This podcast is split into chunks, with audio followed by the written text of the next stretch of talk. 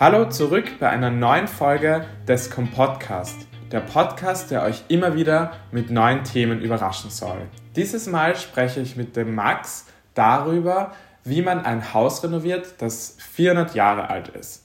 Er und sein Mann, die haben beide nämlich ein Haus in Bayern gekauft, das 1623 erbaut worden ist, also genau vor 400 Jahren. Und ich habe zur besseren Einordnung mich mal schlau gemacht, was im 17. Jahrhundert so auf unserer Welt passiert ist. Und zwar hat es damals 560 bis 600 Millionen Menschen gegeben auf der ganzen Welt.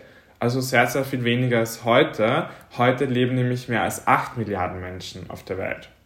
Und im 17. Jahrhundert hat es sehr viele Krisen auch gegeben, zum Beispiel die kleine Eiszeit, die ganze Hungersnöte und Seuchen zur Folge hatte, weil es eben viele Ernteausfälle gab und es hat auch noch den 30-jährigen Krieg in dieser Zeit gegeben. Ich finde es sehr spannend, dass dieses 400 Jahre alte Haus, das ursprünglich eigentlich eine Mühle war, immer noch existiert und so viele turbulente Jahrhunderte überstanden hat. Und umso schöner finde ich es, dass der Marx gemeinsam mit seinem Mann das Haus renoviert und wieder zum neuen Leben erweckt. Aber bevor ich noch länger spreche starten wir am besten in den Podcast rein und hört euch das Gespräch an. Ich hoffe, es gefällt euch so gut wie mir. Für alle, die dich noch nicht kennen, Max, kannst du kurz erzählen, wer du bist? Ja, also ich bin der Max, ich bin äh, 29. Ich bin an sich eigentlich Sozialpädagoge und arbeite auch in dem Beruf und äh, teile aber seit äh, neun Jahren ähm, ganz viel auf Instagram, ähm, habe auch einen Blog, wobei der auch eher äh, ja, stiefmütterlich behandelt wird. Bin aber meistens eben auf Instagram äh, unterwegs. Aktuell, also ganz am Anfang war es so, dass es eher ähm, so ein bisschen Reisecontent war und äh, generell so ein bisschen Alltagssachen. Äh, und dann hat sich das vor so circa fünf Jahren sehr auf ähm, Einrichtung und Interior eigentlich äh, spezialisiert. Ja, und jetzt aktuell, ähm, seit zwei Jahren, geht es eigentlich um einen Umbau von unserer äh, Mühle. Also wir haben vor zweieinhalb Jahren äh, ein 400 Jahre altes Haus gekauft und äh, bauen das um. Und eigentlich geht's äh, zu einem sehr, sehr großen Teil darum. Das ist ja auch heute das Thema, was wir, ähm, wir besprechen werden, weil das finde ich sehr, sehr spannend, dass du eine 400 Jahre alte Mühle renovierst. Da wäre eigentlich schon meine erste Frage, wie hast du denn die gefunden oder hat die Mühle euch gefunden? Also es war ähm, eigentlich ganz spannend, weil ich glaube, dass, also ich bin jetzt nicht so ein super esoterischer Typ, aber ähm, irgendwie habe ich schon das Gefühl, dass, dass die Mühle und wir uns so gegenseitig gefunden haben. Ähm, wir wollten eigentlich in, also wir haben schon länger geschaut gehabt nach was zum Umziehen. Also wir haben sonst immer in der Innenstadt gewohnt, hier in Nürnberg und ähm, waren dann mit Corona oder Anfang von Corona haben wir dann gesagt, nee, jetzt äh, wäre es ganz gut, irgendwie aus der Stadt rauszuziehen, um einfach ähm, nicht so geballt aufeinander zu äh, wohnen und ein bisschen mehr Platz und ein bisschen mehr Freiheit zu haben und vor allem einen Garten. Und wir wären eigentlich fast in den Neubau gezogen. Ähm, das ist tatsächlich aber nochmal eine Geschichte für sich, weil das nämlich eigentlich äh, eine ganz wilde Geschichte ist. Das hat äh, dann nicht funktioniert. Äh, wir wären da eigentlich, wie gesagt, fast eingezogen. Ähm, und dann einen Tag vor dem Umzug ist das Ganze dann geplatzt. Also wie gesagt, das ist eine ganz wilde Geschichte. Und äh, dann haben wir äh, auf Umwegen ähm, gesehen, dass eben die Mühle inseriert ist.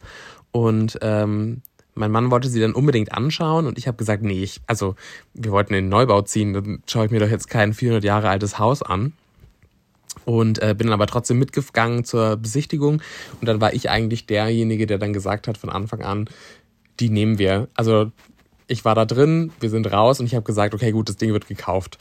Und äh, wir waren dann noch zweimal da und haben das nochmal besichtigt und haben dann auch nochmal wirklich geschaut, ist das so realistisch oder nicht, weil wenn man jetzt so sich erstmal anhört, ein 400 Jahre altes Haus zu kaufen, ähm, ist ja schon erstmal ein Brett, würde ich sagen ähm, weil man ja einfach in 400 Jahren einfach super viel los war und ähm, da ja noch nicht so ganz sicher war, okay, gut, ist das, also wie viel muss man denn machen an dem Haus? Und ähm, dann haben wir uns mit einem Architekten das nochmal gemeinsam angeschaut und der hat auch gesagt, naja, das, was wir so vorhaben, also das umzubauen zum Wohnen, das ist sehr machbar, das ist ähm, jetzt kein unmögliches Projekt und dann haben wir gesagt, yo, dann machen wir das doch. Aber also natürlich so in der Kurzfassung. Also da hätte ich mal zwei Fragen gleich dazu. Ähm, erstens mal, war die Mühle da schon vielleicht bewohnt oder war, ist die schon seit 200 Jahren leerstehend oder vielleicht erst seit 50 Jahren? Also ich glaube, das macht einen großen Unterschied.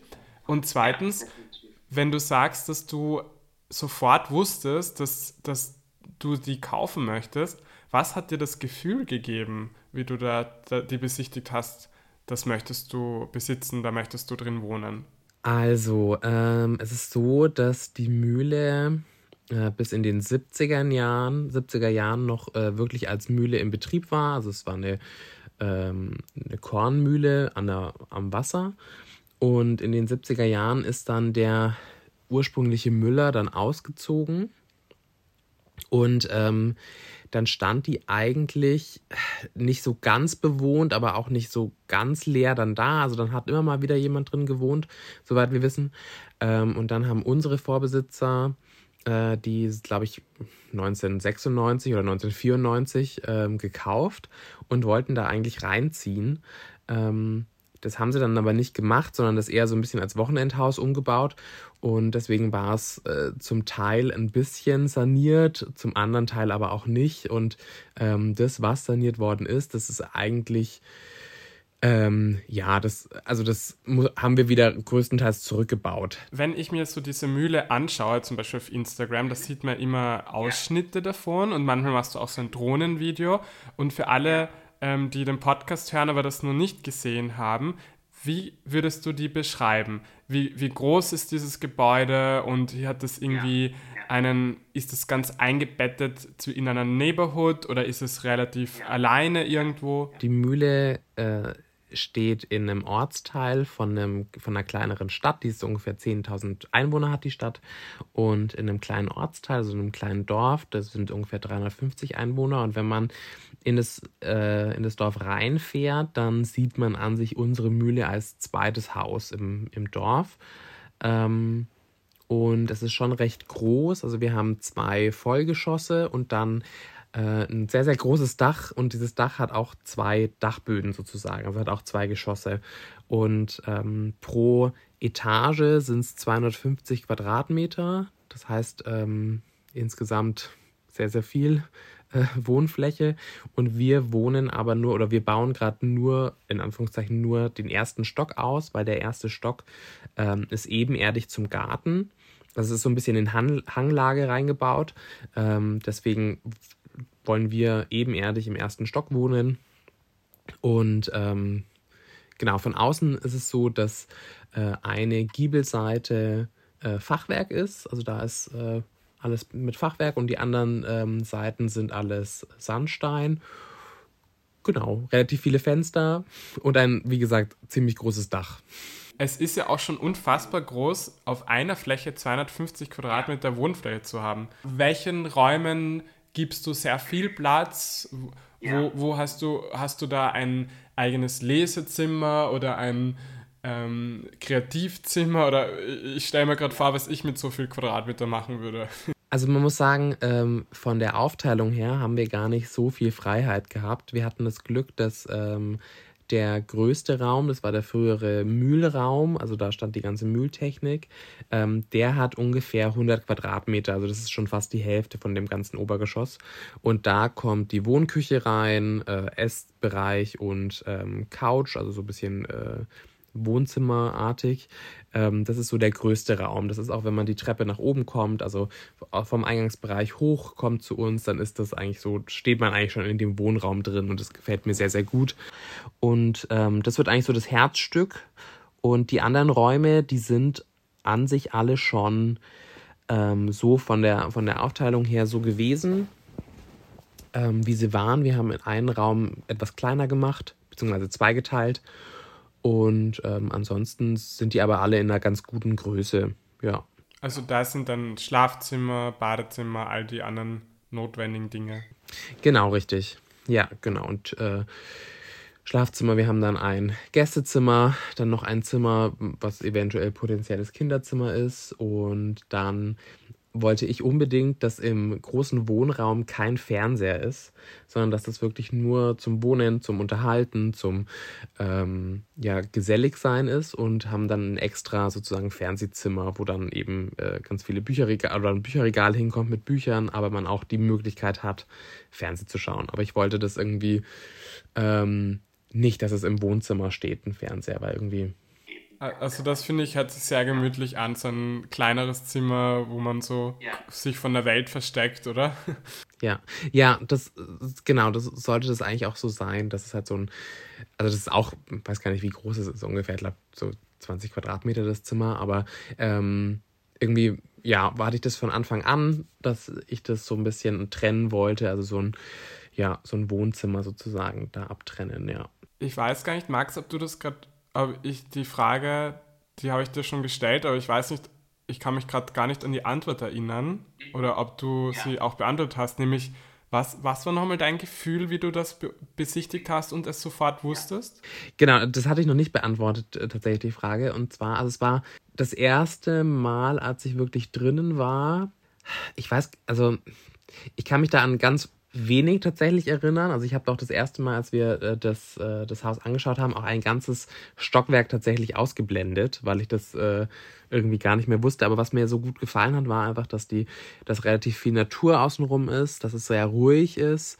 Ähm, das Haus von außen hat irgendwie schon so eine Ausstrahlung. Also es ist so eine, so eine Rundtür, es ist eine zweiflügelige ähm, rund, äh, also halbrunde Tür. Das ist die Eingangstür, die hat mich schon äh, sofort gecatcht gehabt und ja, einfach eben der, der alte Dielenboden, die alte Treppe, ähm, generell, dass er auch nicht jetzt super geradlinig ist, sondern die Wände in, an sich jetzt auch jetzt halt eher, eher schief und krumm sind. Also das hat mich irgendwie sofort, ja, sofort irgendwie angesprochen und ich habe sofort irgendwie ein Bild und eine Vision im Kopf gehabt, wie das hier vielleicht aussehen könnte. Und ähm, deswegen war es irgendwie so ein bisschen Liebe auf den ersten Blick. Du hast es eh gerade auch früher angesprochen. Ihr habt ja euch ähm, ein modernes Haus auch angeschaut. Und, ja. und es gibt ja viele Menschen, die lieben einfach ganz moderne Architektenhäuser, die eher so, oder ganz kühle Häuser, wo alles perfekt ja. ist und wie jede Wand gerade, jede Tür gerade und so. Ähm, wie, wie, sieht das bei dir aus? Bist du denn grundsätzlich so, dass du gerne ähm, alte Häuser magst? Oder ist findest du einfach beides schön und, und kannst dir beides vorstellen und hast halt in dem Fall halt die alte Mühle vor den Augen gehabt und gedacht, ja. die nimmst du lieber. An sich, ich bin auch aufgewachsen, die ersten, weiß nicht, 13 Jahre, ähm, haben wir auch in einem ganz alten Haus gewohnt. Also jetzt nicht 400 Jahre alt, aber irgendwie, ich weiß gar nicht, 100, 150 Jahre altes Haus.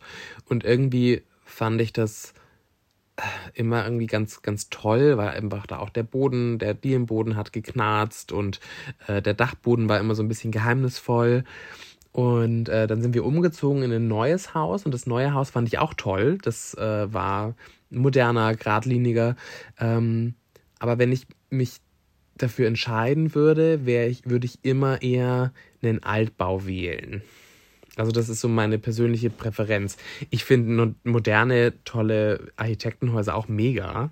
Ähm, ich glaube, ich bin eher der warme Typ und eher auch der, der so ein bisschen, also was auch Einrichtungen angeht, bei mir ist eigentlich immer relativ viel los, äh, was so Deko angeht und alles eher so ein bisschen Landhaus-Stil und ähm, genau, ich glaube, da, da wäre ich in, einer, in, einer ganz, in einem ganz modernen Setting außenrum nicht ganz so glücklich geworden. Viele kombinieren ja auch Altbau mit Neubau. Das habe ich auch schon so oft in so schöner Wohnenzeitschriften gesehen und so. Ja. Dass manche, die irgendwie so ein, so ein altes Bauernhaus zum Beispiel renovieren, dann im Wohnzimmer so doch noch ein bisschen mehr Glas dann machen, so zumindest eine Schiebetür und, und dann rausgehen. Hast du dir das sowas auch überlegt oder bist, sagst du eher, ich möchte das so, so ursprünglich belassen wie möglich? Also es ist so, dass wir ähm, da gar nicht so viel Gestaltungsfreiheit haben, weil das unter Denkmalschutz steht, das Haus. Das heißt, alles, was nach außen hingeht, also heißt Fenster, ähm, auch innen, ähm, müssen wir absprechen mit der Denkmalschutzbehörde. Das heißt, das ist ähm, dann schon relativ viel vorgegeben. Also dass ich jetzt zum Beispiel keine Fensterfront irgendwie nur mit Glas äh, reinmachen kann. Das könnte ich jetzt zum Beispiel nicht.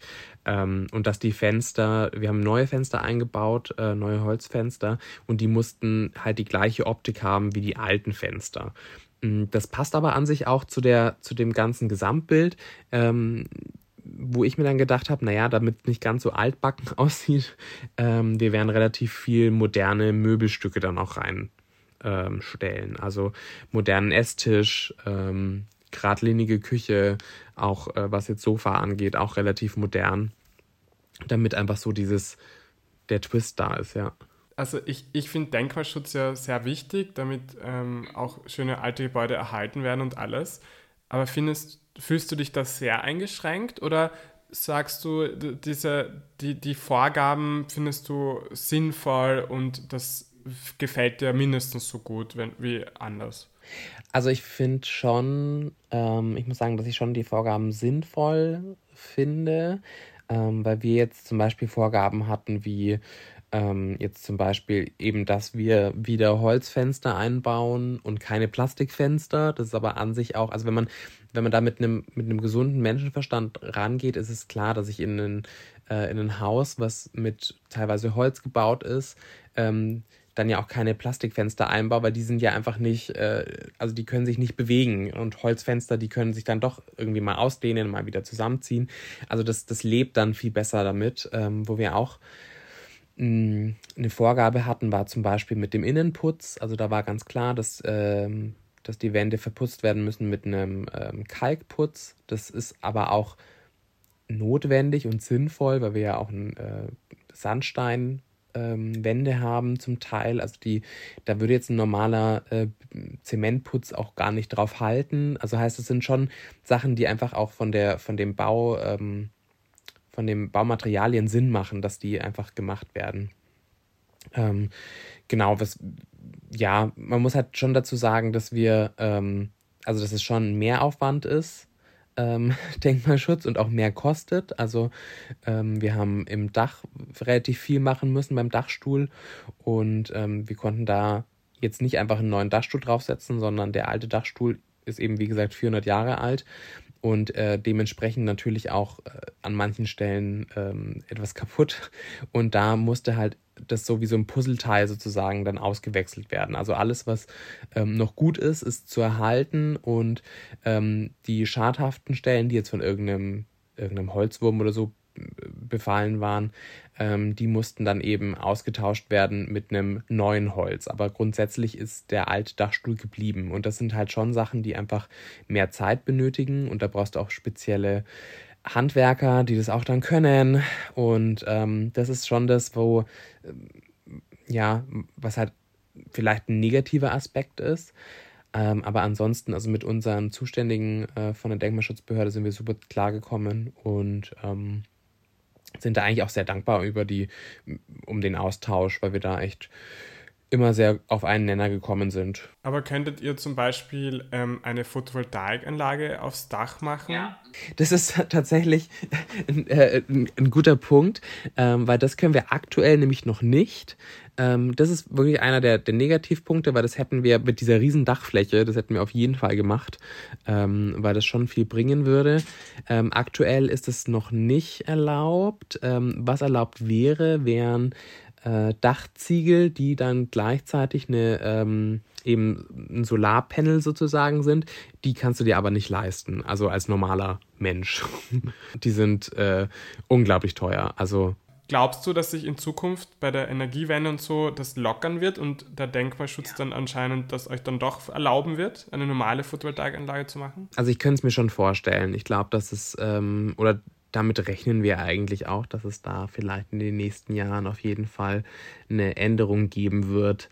Ähm, es geht halt meistens immer um die Außenwirkung ähm, von den Häusern und die soll einfach nicht, äh, ja, äh, eingeschränkt werden, wobei ich jetzt äh, das jetzt auch nicht schlimm finden würde, wenn da eine Photovoltaikanlage draufkommt, weil eigentlich, ähm, also wir streichen ja auch das Haus neu, ähm, zwar mit der mit der Farbe, dem Farbton, den es früher hatte, aber trotzdem sieht man ja, dass es was gemacht worden ist, dass es ein modernes gemacht worden ist. Und in den letzten 400 Jahren hat sich dieses Haus ja auch super viel verändert. Also ähm, und warum dann nicht jetzt in 2024 eine Photovoltaikanlage drauf machen. Was habt ihr dann für ein Heizungssystem? Weil ich stelle mir vor, so, so viel Quadratmeter ist natürlich viel ja. zu heizen. Genau, wir haben eine Scheitholz-Pellets-Kombi-Heizung. Das heißt, ähm, wir, holzen, äh, wir heizen mit Holz. Mhm. Und das ist so, also mit Pellets sind ja diese kleinen Holzstückchen, oder? Genau, ähm, also die, die Hauptleistung passiert eigentlich ähm, mit so Holzscheiten, also die sind so einen Meter lang, ähm, weil wir zu der Mühle auch einen Waldrecht haben. Das heißt, wir kommen etwas ähm, leichter an Holz, sagen wir es so. Und ähm, das ist dann, also diese Pellets werden nur dazu genommen, wenn jetzt zum Beispiel ähm, kein Holz gerade da ist. Und sonst müsstest du, weiß nicht, einmal am Tag im Winter in den Keller gehen oder in das Erdgeschoss und dort Holz reinwerfen und und genau, ja. Einheizen sozusagen. Genau. Also das ist ähm, so, dass man einmal am Tag diesen Holzspeicher sozusagen, also ich hoffe, ich sage das jetzt richtig, aber so habe ich es verstanden, dass es so äh, passieren soll. Ähm, genau, dass man einmal am Tag diesen Holzspeicher auffüllt und wenn man jetzt zum Beispiel im Urlaub ist oder ja, ein Wochenende nicht da ist oder so, dass dann halt das Haus mit Pellets dann einfach, also geheizt wird, weil halt dieser Holzspeicher nicht aufgefüllt wird. Okay, und, und Holzspeicher, ist das kann man sich so vorstellen wie einen ein Ofen, wo du, wo immer ein kleines Feuer brennt oder oder also so habe ich mir das, also so habe ich das verstanden. Ich bin tatsächlich, was so diese ganzen Heizungssachen angeht, ähm, bin ich eher so derjenige, der, da, da daneben steht und nickt und nichts versteht. Da ist mein Mann der der Pro, der da ähm, genau mit unserem Energieberater und dem Architekten das ausgekaspert hat, was für eine Heizung die richtige ist. Ja. Aber so habe ich es auf jeden Fall verstanden. Wie, wie ist denn generell bei euch die Aufteilung? Weil so eine Renovierung, die braucht ja beide und, und die 100% ja. der Kraft, die man hat, wahrscheinlich. Ja, ja definitiv. Also wir haben es so gemacht, dass ähm, also mein Mann, der ist schon so der, der Koordinator von allem. Also ähm, der macht die, die meisten, also ich würde mal sagen 95 Prozent der ähm, das, ja, der Informationsaustausch mit ähm, den jeweiligen ähm, Gewerken, also mit den ähm, Handwerkern, macht er. Und auch so dieses ganze Technische und ähm, genau, das ist so seine Aufgabe. Ähm, und meins ist eher dieses Kreative, dass ich äh, die ähm, Themen mit einbringen, beziehungsweise auch dann ähm, innen, wie wir es innen gestalten und äh, was ich mir sehr gut vorstellen kann und was nicht. Und jetzt zum Beispiel, als wir das Bad ausgewählt haben, war das auch ganz klar, äh, dass ich da ähm, relativ viel ähm, Spielfreiheit hatte oder ja, genau. Wenn du zum Beispiel die einzelnen Räume renovierst, und ähm, ja. dich zum Beispiel mit dem Badezimmer beschäftigst und dann aussuchen musst, okay, welche Fliesen nehme ich, welche Farbe, welche Form und so weiter. Ist es so, dass du ein, einen Raum hast, der dir am wichtigsten war oder denkst du dir bei jedem Raum in dem Moment, oh, das ist das Wichtigste, die Fliesen müssen so passen und du denkst an nichts anderes? Also ich mache es schon so, dass ich, äh, also natürlich habe ich ähm, Räume, die ich eher ähm, die mehr Zeit in Anspruch nehmen. Also jetzt zum Beispiel bei ähm, diesem äh, großen ähm, Wohnbereich, da haben wir schon auch mehr überlegt, ne, wie kann man was gestalten auch. Oder jetzt in einem Badezimmer, wobei wir beim Badezimmer relativ schnell waren tatsächlich sogar. Also was Fliesenauswahl angegangen ist, da waren wir sehr, sehr schnell im Badezimmer. Da ähm, hatte ich aber auch schon vorher eine ganz klare Vorstellung und die ist es dann eigentlich auch geworden. Ähm, da war es ein, ein, bisschen längerer Prozess zu planen, wie das Bad aufgeteilt wird. Und da habe ich mich dann schon sehr reingefuchst. Also wo kommt was hin, weil wir da ja alles neu gemacht haben. Das heißt, wir waren jetzt nicht gebunden an Wasseranschlüsse, also dass da irgendwo die, die Dusche auf jeden Fall hin muss und nirgendwo anders. Also wir waren da eigentlich haben wir unser Bad so gestalten können, wie wir wollten, also von der Anordnung her. Und ähm, da ist es dann so, dass ich eigentlich an jedem Raum immer neutral rangehe und mir denke, okay, gut, ähm, wie ist es denn im Alltag, auf was setze ich denn da Wert und schaue dann, ähm, wie ich es gestalten kann. Und so ist es im Badezimmer, in der Küche gewesen, im Schlafzimmer oder auch in dem Fernsehzimmer zum Beispiel. Da hatte ich schon mal relativ schnell eine Vision, wie ich es ungefähr haben möchte. Und dann ähm, passiert es auch meistens so auch. Wir, wir waren ja beide im, wir haben uns ja beide kennengelernt bei Pinterest in, in Berlin im Sommer. Ja. Und da liegt gerade die Frage nahe, hast du da auch Pinwände davor ganz viele gemacht mit, mit, mit Inspiration für jeden Raum? Also für jeden Raum nicht. Ich habe eine große Pinwand, das ist, ähm, ich glaube, Wohnidee heißt die bei mir. Ähm, und da geht es eigentlich wirklich äh, bunt äh, durch alle Räume. Ja, also da habe ich schon echt viel ähm, viel gepinnt auf den Pinwänden und geschaut, wie ich es ungefähr haben möchte oder was ich ungefähr mir vorstellen kann. Ähm, genau, also das ist schon eine riesen Inspirationsquelle gewesen, ja. Ich habe eine große Küchenpinwand, weil ich bin ein, ein leidenschaftlicher Koch und Bäcker und deswegen ist bei mir die Küche eines der wichtigsten Räume. Ja, ist auch ein super wichtiger Raum, finde ich. Also ich finde, eine Küche muss ja eigentlich auch viel erfüllen, soll ja praktisch sein, aber soll auch schön aussehen und dann ähm, ja, kommt es darauf an, wo man die, die Schwerpunkte legt. Ja, und dann das ist gar nicht so einfach. Also Küchenplanung ist eh so, eine, so ein äh, Ding für sich tatsächlich. Da sind wir ganz froh gewesen, dass wir da relativ äh, schnell dann äh, durchgekommen sind. Ja. Aber meinst du mit, dass ihr da schnell durchgekommen seid, dass du sogar schon die Küche weißt und die ausgesucht hast? Ja. Oder dass du Die ist sogar schon hast? da, tatsächlich. Die ist schon da, sie ist nicht eingebaut, aber sie ist da. Wir hatten so ein bisschen, also ich habe es ja vorhin mal kurz angesprochen gehabt, wir hatten da, äh, bevor wir die Mühle ähm, hatten, ähm, dieses Neubau-Dilemma. Äh, und wir haben für diesen Neubau eine Küche gekauft. Wir wären da tatsächlich eingezogen und hatten schon die Küche gekauft gehabt. Ähm, und einen Tag vor dem Umzug ist es dann tatsächlich geplatzt, weil wir da auf äh, eine ganz schwierige Firma reingefallen sind und äh, dann gab es dann Rechtsstreit und alles. Also ganz, ganz wilde Geschichten. Auf jeden Fall war es so, dass wir diese Küche also schon hatten, äh, bevor wir die Mühle hatten und dann ähm, den Platz der Küche dementsprechend ausgewählt haben wie unsere Küche ja aufgebaut war.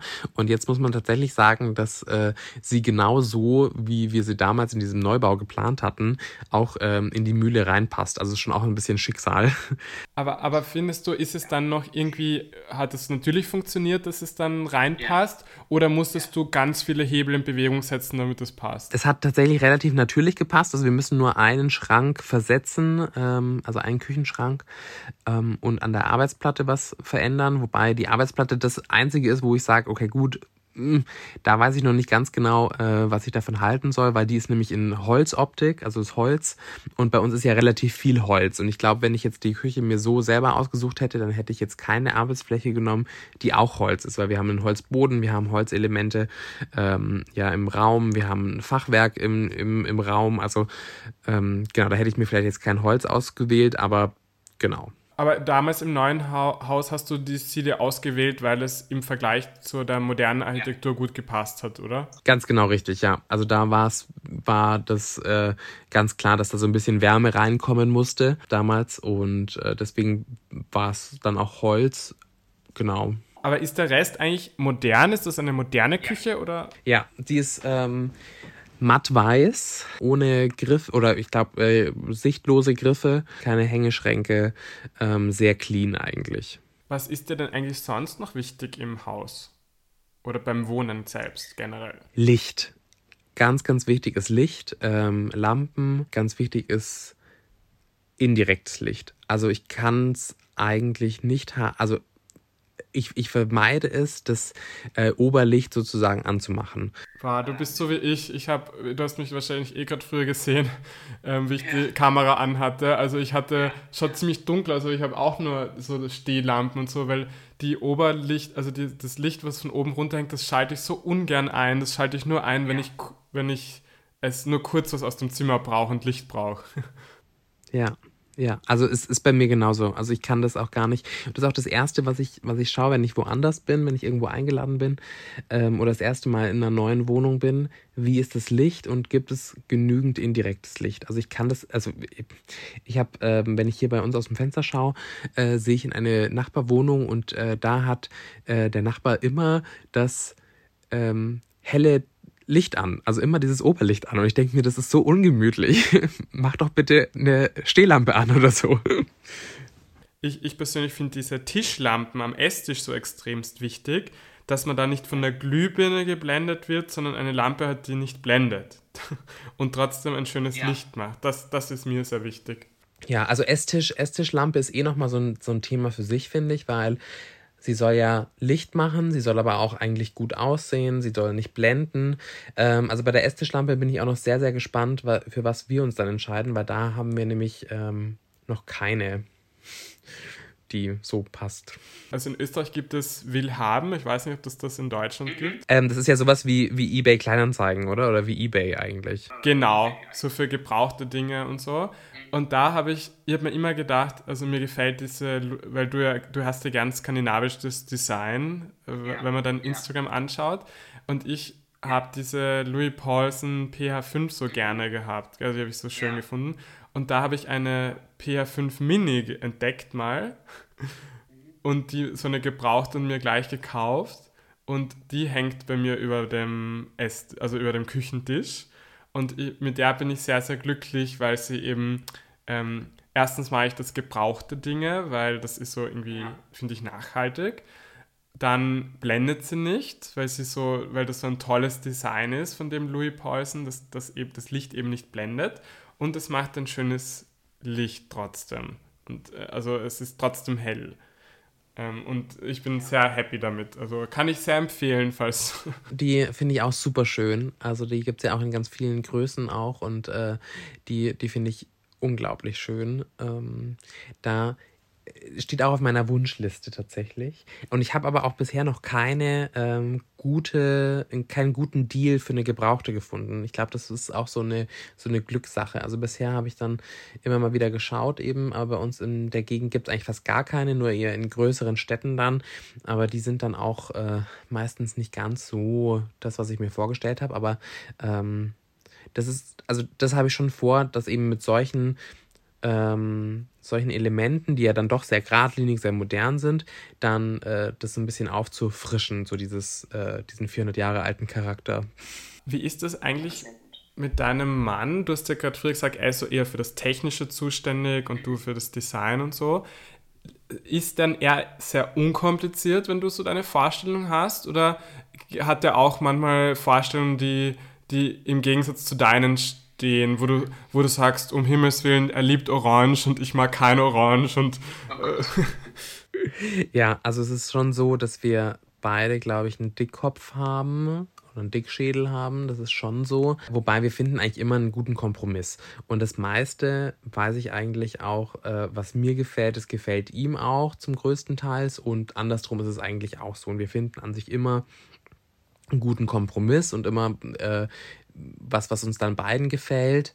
Ähm, und ich hatte jetzt auch schon öfters, dass ähm, wir dann was, was umgesetzt haben, was vielleicht ihm eher gefallen hat und mir das dann aber im Endeffekt auch richtig gut gefallen hat und andersrum genauso. Also wir ähm, schauen da immer, dass wir da einen guten Kompromiss finden und immer irgendwie schauen, dass ähm, sich beide damit, sagen wir mal, wohlfühlen. Jetzt mit einer orangenen Wand weiß ich zum Beispiel, dass ähm, ich da auf jeden Fall mein Veto einlegen würde.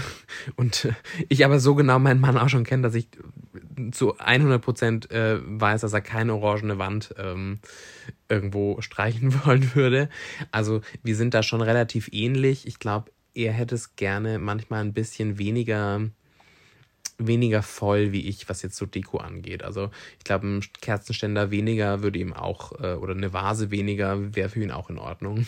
Aber ist es so, dass er sich sozusagen bei allen Dingen, ich will nicht sagen einmischt, aber beteiligt und, und ihr einfach alles so besprecht oder hat jeder so sein Spezialgebiet auch? Was so die, die großen Sachen angeht, da besprechen wir uns. Also jetzt zum Beispiel Küche, ähm, Badezimmer, ähm, wenn es größere Anschaffungen sind, wie jetzt Couch zum Beispiel, da haben wir uns auch äh, besprochen oder äh, Esstisch, also was alles, was so größere Möbel angeht, ähm, da sind wir schon so, dass wir uns besprechen.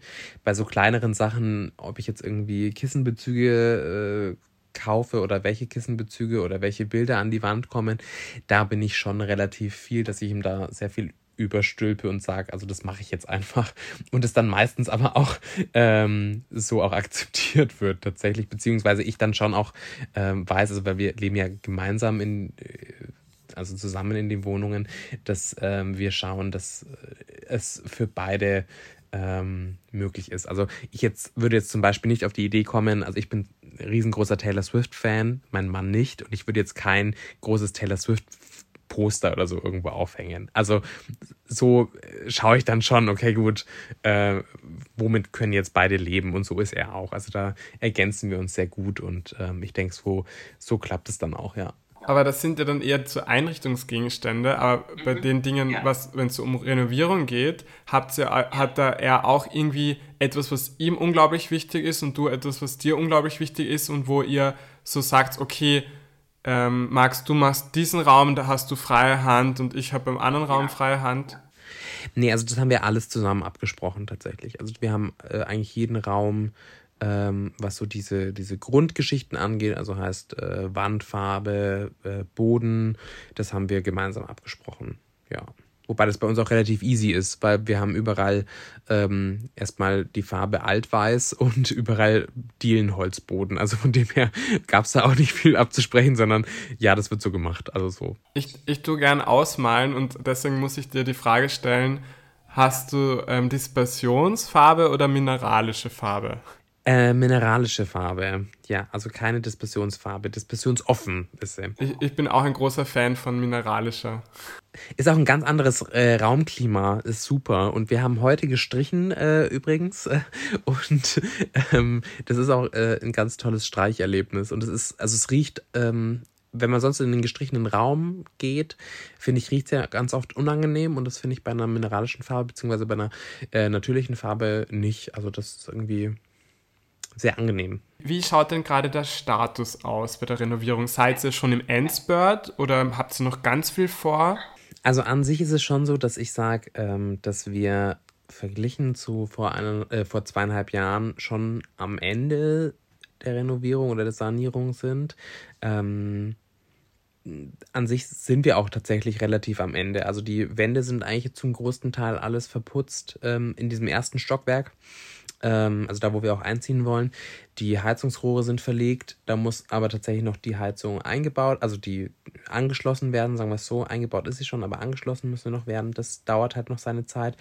Und im Badezimmer ist gerade äh, eher ähm, geht es gerade sehr, sehr langsam voran. Das ist noch das, was ein bisschen wo einfach der, der Schuh noch ein bisschen drückt, weil da einfach noch relativ viele Gewerke noch äh, am Hantieren sind.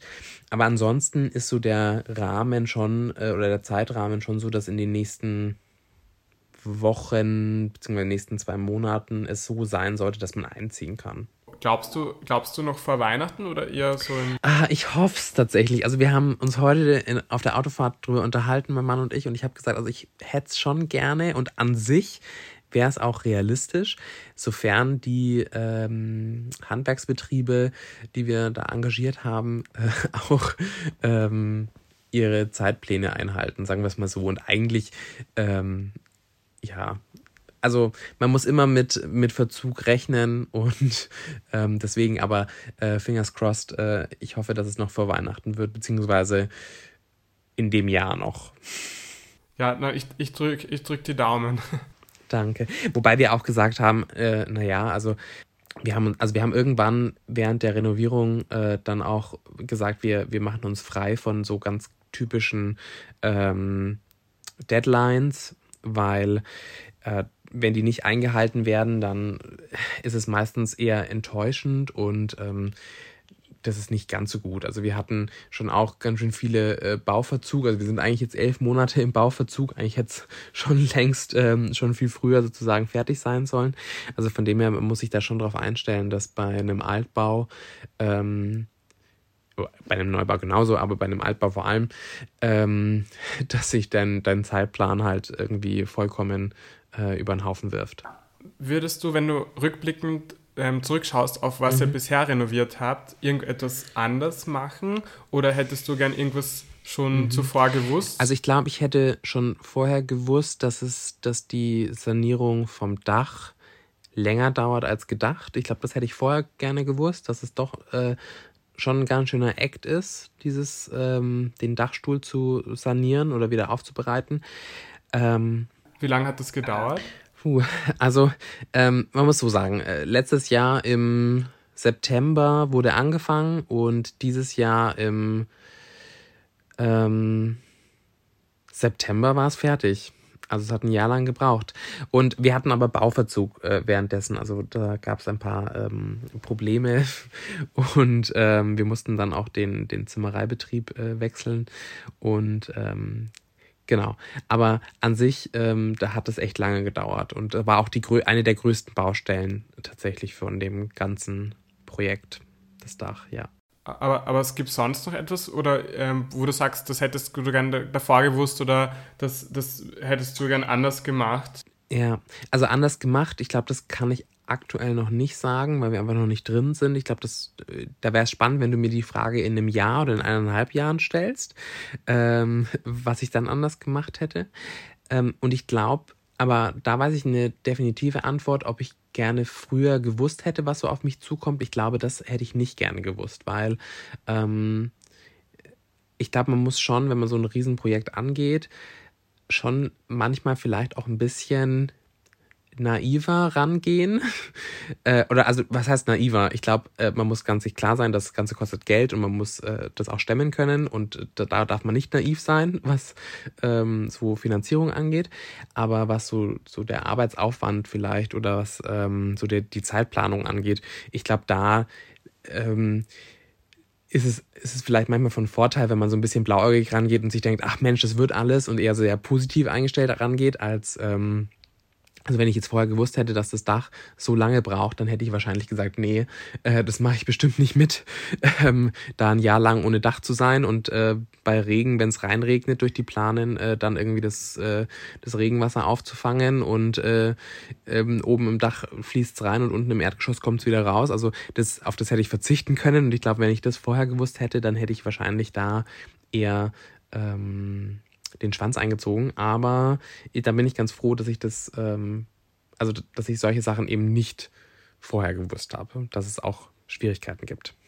Hast du noch auch so andere Aha-Erlebnisse gehabt, wo du einfach völlig überrascht warst und gedacht hast, das habe ich nicht erwartet? Da gab es bestimmt ganz, ganz viele. Also ich glaube, vor allem überrascht war ich davon, wie, wie toll doch das Handwerk ist tatsächlich. Also wie, ähm, mega krass äh, Handwerker, Handwerkerinnen, ähm, also vor allem im Holzbau, äh, so präzise sein können und so gut mit ihrem Material umgehen können und so ähm, da eigentlich Hand in Hand ähm, agieren können. Das hat mich sehr überrascht. Ähm, ansonsten, weiß ich nicht, es gab ganz, ganz viele Aha-Erlebnisse. Also vor allem, dass ein, ein Haus äh, 400 Jahre lang stehen kann. Also die Grundmauern sind von 400, also von, von ähm, 1623 und auch die, ähm, das Grundholzgerüst ist von 1623. Und das war eigentlich schon immer so ein Aha-Erlebnis, dass ich mir gedacht habe, wow, ähm, man kann wirklich was für die Ewigkeit bauen und ähm, wenn man jetzt so gerade aktuell schaut, vielleicht so 60er Jahre Häuser, ähm, die du jetzt irgendwie super kernsanieren musst, ähm, beziehungsweise da eigentlich auf eigentlich abreißen musst, weil sie halt äh, nicht so gut gebaut worden sind oder die Baustoffe einfach nachlassen. Das finde ich schon spannend, äh, wie vor 400 Jahren ähm, die Leute so bauen haben können, dass es jetzt einfach immer noch steht und immer noch bewohnbar ist. Das ist, glaube ich, so dieses größte Aha-Erlebnis aus, aus diesem ganzen Projekt. Wie stehst du denn zum Thema Perfektion? Weil wenn so, in, so eine große Renovierung ist mit, äh, mit so vielen Leuten, die mitmachen, ähm, es wird ja nicht immer alles so, wie man sich vorstellt. Äh, das fängt bei kleinen Dingen an wie ein Tisch, den man vielleicht vom Tischler kauft oder bestellen lässt oder der Küche oder dem Boden. Ist da immer alles so perfekt gewesen, wie du es dir vorgestellt hast? Oder hast du auch manchmal weniger perfekte Dinge gehabt, die aber noch wo du gedacht hast, aber es passt doch oder es ist nicht so schlimm, dass du es austauschen willst? Ja, also ich habe ähm, eigentlich nie den Anspruch auf Perfektion. Also das ist das hilft mir, glaube ich, schon ganz viel. Also bei mir muss nichts perfekt sein und wenn es eine Macke hat, dann hat es eigentlich halt ein ähm, Alleinstellungsmerkmal. Also das finde ich schon irgendwie ganz, ganz ganz gut. Also da bin ich eigentlich ähm, relativ entspannt, was äh, das angeht. Also das, das größte Thema bei uns ist jetzt zum Beispiel die Wände, die wurden jetzt neu verputzt und da war es ganz klar, dass keine Wand super, super gerade ist, sondern schon eher Wölbungen hat und das war auch für mich vollkommen in Ordnung. Also da haben wir auch gar nicht diskutieren müssen, dass man irgendwie die Wände super begradigt, dass alles irgendwie super gerade ist und ähm, so geht es eigentlich bei allen Sachen.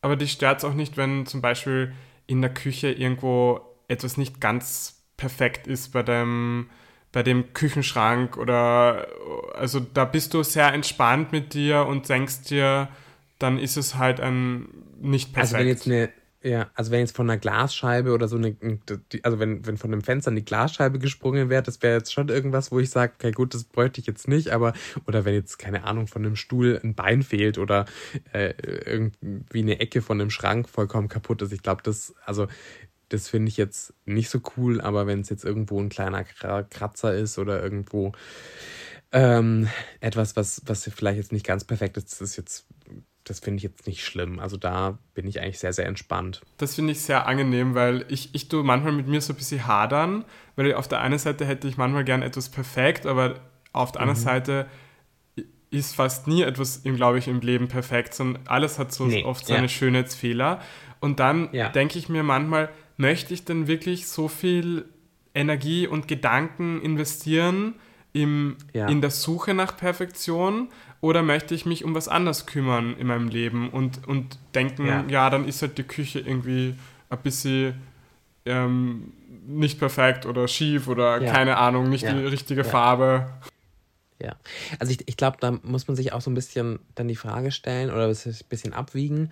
Ähm, ist es jetzt etwas, wo du, wenn du das siehst, jeden Tag siehst und dich immer darüber ärgert, dass es nicht perfekt ist, ähm, dann würde ich es vielleicht schon ändern. Also wenn ich mich wirklich, wenn ich mehr mich darüber ärgere, als ich drüber hinwegsehen kann, ich glaube, dann würde ich es schon, schon ändern. Ähm, allerdings, wenn es was Kleineres ist, dann ist es es eigentlich ja meistens auch nicht wert, sich drüber aufzuregen oder zu ärgern. Wobei ich finde halt in, dieser, in diesem Zusammenhang auch oft spannend, was ist denn schön und ästhetisch? Ja, Weil wenn du ja, gerade früher stimmt. den Verputz ja. angesprochen hast, es gibt ja auch ähm, so Neubauten, wo wirklich es ganz glatt ist wie eine Gipswand, ähm, die, die ja. sind die Wände. Und ich finde das gar nicht so schön, was eigentlich perfekt ist, sozusagen vom Aussehen her, von der Definition. Ich finde es viel schöner, wenn man, wenn die Wände so von irgendwas erzählen kann, wenn sie nicht so mhm. gerade und alles ist. Aber das ist ja wirklich dann auch oft eine Definitionssache, was möchte man ja. denn, was ist denn schön, gell? Ja, das stimmt, da hast du vollkommen recht, ja. Genau. Also ich, ich bin da auch eher so wie, wie du, dass ich sage, Mensch, ähm, wenn ein Haus Geschichte erzählen kann oder ein Raum Geschichte erzählen kann, dann ist das irgendwie spannend, dann nimmt mich das gleich ein, als vielleicht irgendwie so ein ganz kühler Raum, der halt einfach nur äh, Betonklötze aneinander gestellt sind, sozusagen. Ja, ich glaube, was man auch oft aufpassen muss, ist sozusagen, was man in Wohnzeitungen oder generell ähm, ja. im, ähm, auf Instagram oder Pinterest äh, ja. äh, sieht, was so oft die Schönheitsideale sind von, ähm, von zum Beispiel Möbel. So muss ja. Ähm, ein Bett ausschauen oder so, so ist die perfekte Küche und so weiter. Und ich finde das ja auch, die sind ja auch so oft sehr schön, die Beispiele, aber vielleicht darf man sich davon nicht unter Druck setzen lassen und sagen, es gibt mehrere Schönheiten, es gibt mehrere Arten von, wie es passen ja. kann, gell? Ja, definitiv. Also da ähm, stimme ich dir vollkommen zu. Also ich denke, man muss wirklich aufpassen, ähm, aber das ist ja nicht nur beim Wohnen so, das ist ja bei, bei ganz vielen Sachen so, ähm, was man halt eben online vielleicht sieht oder auch in Wohnzeitschriften sieht. Muss man sich wirklich auch immer hinterfragen, passt es zu mir, passt es zu meiner Lebenswelt, passt es zu meinem Alltag. Ähm, da habe ich auch erst letztens einen ganz interessanten Artikel gelesen auf der Süddeutschen Zeitung. Ähm, da ging es um ähm, Designerleuchten tatsächlich, also Designerlampen, ob man denn wirklich äh, die äh, zehnte oder die fünfte Designerlampe braucht ähm, oder ob es nicht was anderes auch machen würde, nur weil eben jetzt gerade aktuell bei Pinterest, äh, bei Instagram die ähm, irgendwelchen, irgendwelche Lampen halt gerade in sind und auch, dass man halt plötzlich inf also inflationär ganz viele Lampen sich anschaffen muss, weil man sie halt überall gerade sieht. Und äh, da finde ich dein Beispiel vorhin mit der Louis Poison Lampe eigentlich ganz schön, weil du gesagt hast, Mensch, du hast die gesehen, ähm, hast dich damit auseinandergesetzt, hast sie nicht neu gekauft, sondern hast geschaut, hey, wo kriege ich denn vielleicht eine her, die Geschichte erzählt? Und das finde ich sehr, sehr, sehr charmant. Also ich finde, das ist dann gut äh, damit umgegangen, weil du hast die bestimmt online irgendwo gesehen auch schon oder bei, äh, bei, bei Wohnzeitschriften ähm, und hast dich davon inspirieren lassen, hast aber dann trotzdem selber umgesetzt und ähm, nicht einfach in den Warenkorb und gesagt, okay, gut, äh, ich schaffe mir einfach alles an, weil ich es halt gerade bei ähm, auf Instagram sehe und da muss man ja einfach auch super aufpassen, weil es halt super schnelllebig ist. Also vor zwei Jahren war es noch super in, alles ganz, ganz clean beige zu haben und jetzt gerade schwappt eher so dieses ähm, Colorpop äh, wieder über. Und wenn ich jetzt alle zwei Jahre eine neue Couch kaufen müsste, weil ähm, halt die Couchfarbe gerade in ist oder die äh, Farbe in ist, das ist schon auch nicht nachhaltig, würde ich sagen. Und auch eine Frage des Geldes, natürlich wenn, wenn wir von Geld sprechen, ähm, mhm. so ein, das ist ja auch, kostet sehr viel Geld wahrscheinlich das Renovieren. Ja. Und ähm, ja. ich weiß nicht, ob, wenn die, ob die Frage dir nicht zu persönlich ist, mhm. aber falls du möchtest, ähm, äh, habt ihr da beide irgendwie dann einen Kredit aufgenommen oder ist das, habt ihr lange gespart dafür oder habt ihr, keine Ahnung, Großeltern gehabt, die euch unterstützt haben? Mhm. Also ich glaube, ich würde sie so beantworten, die Frage. Ähm, wir arbeiten beide Vollzeit und ähm, andere fahren vielleicht irgendwie fünfmal in den Urlaub oder machen, keine Ahnung, ein Surfcamp in Portugal. Ähm, das machen wir halt nicht, sondern wir stecken halt wirklich viel bis alles halt in, in das Haus. Also so, äh, so machen wir das. Genau. Also eigentlich so unser, genau, und natürlich arbeiten wir halt auch beide Vollzeit. Also das ist schon das, was, äh, was ganz wichtig ist. Ähm, wir haben beide Vollzeitberufe und wir ähm, könnten jetzt nicht irgendwie sagen, Mensch, wir arbeiten jetzt nur 30 Stunden oder nur 25 Stunden, weil äh, wir so gerne Freizeit haben. Das hätte, würde ich gerne machen, aber ähm, genau, das ist schon, schon wichtig. Also man muss halt auch immer abwiegen, äh, was ist denn gerade, also was ist gerade Priorität und was nicht. Ähm, und deswegen schauen wir schon so, dass wir jetzt eben keine riesengroßen Urlaube machen. Also wir fahren schon auch mal weg. Aber jetzt zum Beispiel letztes Jahr haben wir gar keinen Urlaub gemacht, sondern waren halt immer auf der Baustelle. Und das war aber auch in Ordnung, weil wir die Priorität hatten, dass es eben bei uns zu Hause halt fertig wird. Ja. Und ihr, ihr macht ja auch wirklich viel selbst sozusagen. Ja, ja. Also da schauen wir auch immer. Wir ähm, haben jetzt bei dem Dach haben wir nicht äh, selber Hand angelegt, weil das einfach was Wichtiges war. Bei allem, was so Heizung, Sanitär angeht, ähm, da kennen wir uns nicht aus. Da haben wir Fachleute äh, rangelassen und auch ähm, beim Verputzen, wobei wir gestern auch zum ersten Mal selber verputzt haben. Kann man bei mir auf das, Instagram das sehen. Das habe ich gesehen, das habe ich gesehen. ja. Und lief auch eigentlich gar nicht so schlecht tatsächlich. Also bestimmt nicht perfekt, aber das ist eigentlich, aber das, was wir vorhin ja auch schon drüber gesprochen haben. Ähm, jetzt immer, wenn ich diesen Eingangsbereich sehe, kann ich sagen, sagen, ja, diese Wand ist nicht perfekt, aber ich habe sie selber gemacht. Und ähm, irgendwie ist es dann ja doch irgendwie super schön. Ja. Und verbindet was. Ähm, ich komme ja ursprünglich aus Kärnten, das ist im Süden von mhm. Österreich. Und ich weiß nicht, ob man das auch in anderen Ländern und an anderen Orten so sagt, aber bei uns sagt man, wenn man die erste Nacht in einem neuen ah, Haus schleift, dass das, was man mhm. träumt, in Erfüllung geht. Ja. Ähm, hast du das schon mal gehört? Ja, ja, das äh, ist bei uns auch so. Also das ist auch bei uns so diese ähm, so eine Tradition sozusagen, dass man aufpassen muss, was man in der ersten Nacht träumt und hoffentlich wird es was Gutes. Ähm, genau, ja. Also wir haben ja tatsächlich schon dort geschlafen und ähm, weil wir immer am Wochenende dort sind und dann ja auch arbeiten dort.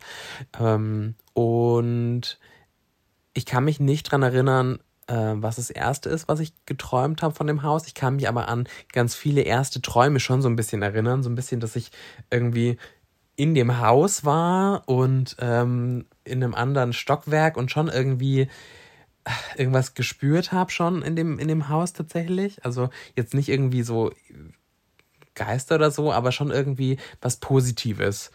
Ähm, und das trage ich so eigentlich mit durch die ganze Zeit, dass ich irgendwie schon merke, dass in dem Haus habe ich immer eine, eine positive Stimmung tatsächlich. Also auch wenn irgendwie was schwierig läuft von Handwerkern oder so oder äh, wenn irgendwo was nicht ganz klappt, aber trotzdem bin ich so eine, habe ich so eine Grund, grundpositive Einstellung, dass ich weiß, dass es, dass es wird bei uns. Also dass, äh, dass, dass das irgendwann dieses Projekt auch abgeschlossen ist und dass das das Richtige ist, dass wir da das so machen und dass auch das uns das Haus so ein bisschen dankt auch, dass wir ähm, da Zeit und Geld und äh, Liebe und äh, Tränen und Schweiß und alles Mögliche rein investieren. Und das habe ich schon so ein bisschen mit verbunden mit den ersten Nächten, die wir dort geschlafen haben. Hm, das ist eine schöne Geschichte. Ja, ja. bisschen esoterisch schon, aber auch irgendwie ganz schön. Zum Abschluss würde ich dich auch noch gern fragen, das fällt ja. mir gerade ein. Ähm, ähm, fürchtest du dich auch ein bisschen davor, wenn ihr fertig werdet, weil du und der Mann, ihr investiert so viel Zeit in das Projekt ja. und dann ist auf einmal so viel Zeit ähm, frei. Ja. Ähm, fürchtest ja. du dich ein bisschen davor? Äh, das Witzige ist, das hat meine Tante auch erst letztens gesagt. Die hat auch gesagt, oh Gott, ihr werdet doch bestimmt in ein tiefes Loch fallen, wenn ihr fertig seid. Und ähm, es ist ja so, dass wir da bestimmt nie ganz fertig werden. Also wenn wir jetzt, wir sagen jetzt ja, wir haben uns jetzt erstmal auf den, auf den ersten Stock beschränkt, wollten das eben, ähm, dass das ähm, fertig wird sozusagen, aber dann haben wir noch ein Erdgeschoss, wir haben ja diese Dachgeschosse noch, ähm, wir haben zu der, zu der Mühle gehört noch, äh, gehören noch zwei weitere Häuser sozusagen, also eine große Scheune und ein Austragshaus. Das ist ein kleines Haus, wo dann früher die Eltern vom Müller, wenn der Müller seinen Betrieb aufgegeben hat und seinem Sohn sozusagen weitervererbt hat oder seiner Tochter, aber eher dem Sohn, ähm, dann sind die ausgezogen aus der großen Mühle in das Austragshaus. Das ist auch nochmal ein kleineres Haus mit 90 Quadratmetern und das ist auch super schön. Und das wird tatsächlich dann unser nächstes äh, Projekt, das umzubauen. Du könntest ja fast schon so ein kleines ähm, Hotel aufmachen, wo du. Ja, tatsächlich. Ja. Wo du so Zimmer vermietest, das, das wäre total schön. Ja. Das, das wäre irgendwie süß. Aber ähm, also ich glaube jetzt gerade aktuell, um nochmal auf deine Frage zurückzukommen, ähm, ich glaube, ich habe keine Angst gerade aktuell, dass es mir langweilig wird, weil ich weiß, dass es immer irgendwas auf der To-Do-Liste zu stehen hat. Und ähm, ich glaube, ich freue mich jetzt erstmal darauf, dann wirklich fertig zu werden und anzukommen und dann weiterzumachen. Ja. Na schön. Dann Max, genau. herzlichen Dank für das spannende Gespräch. Ich habe das sehr ja, interessant auch. gefunden. Das war die dritte Folge des Kompodcast. Ich hoffe, sie hat euch gefallen und freue mich, wenn ihr wieder mal reinhört. Bis bald.